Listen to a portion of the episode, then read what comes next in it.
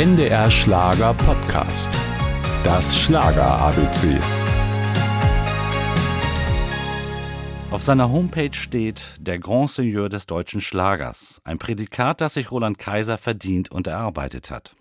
Über 40 Jahre ist der Berliner erfolgreich im Musikgeschäft, 90 Millionen verkaufte Tonträger und niemand war so oft in der ZDF-Hitparade zu Gast. 67 Mal, das ist Rekord. Sein erster Top-Ten-Hit aus den 70er Jahren war Sieben Fässer Wein.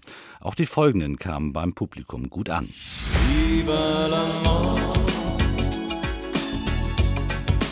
Viva l'amore. Sie ließe sich sogar doch zeigt sie das nicht allen.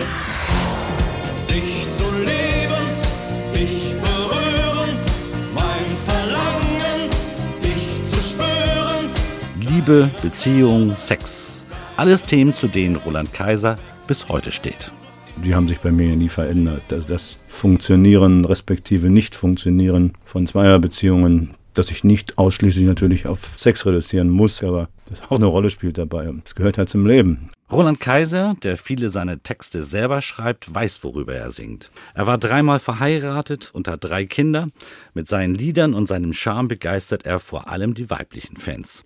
Auch wenn er über sich selbst sagt, ich war nicht immer ganz einfach, habe Fehler gemacht, dabei dachte er vor allem an die Zeit nach seiner Lungenerkrankung, Damals gab er sich verschlossen. Männer sind entweder todkrank, wenn die Nase läuft. Die andere Hälfte ist so wie ich, die dermaßen bescheuert sind zu glauben, sie sind unverletzbar, unbesiegbar und dürfen auch keinem Menschen sagen, dass irgendwas nicht ist. Erst wenn das Bein abfällt, langsam zum Arzt gehen. Inzwischen hat Roland Kaiser seinen Frieden mit sich und seinem Umfeld gefunden.